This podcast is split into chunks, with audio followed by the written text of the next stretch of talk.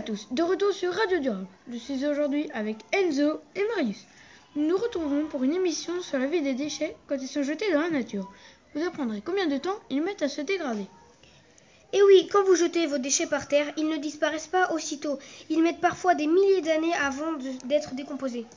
C'est vrai Enzo, un mégot de cigarette peut mettre jusqu'à 15 ans à se dégrader, mais ça ne veut pas dire qu'il disparaît.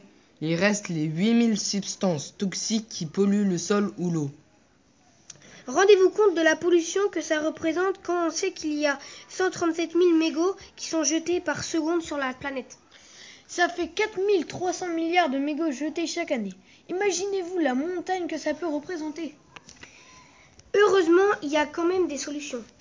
Oui, l'entreprise Mégot, par exemple, a trouvé une solution contre la pollution des mégots de cigarettes. Cette entreprise basée dans le Finistère près de Brest est née en 2017.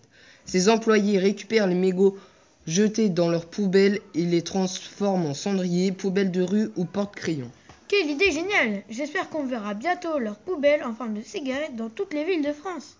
Mais seront-elles vraiment utilisées? C'était notre première émission sur Radio Durable. J'espère qu'elle vous a plu. Rendez-vous bientôt pour la suite.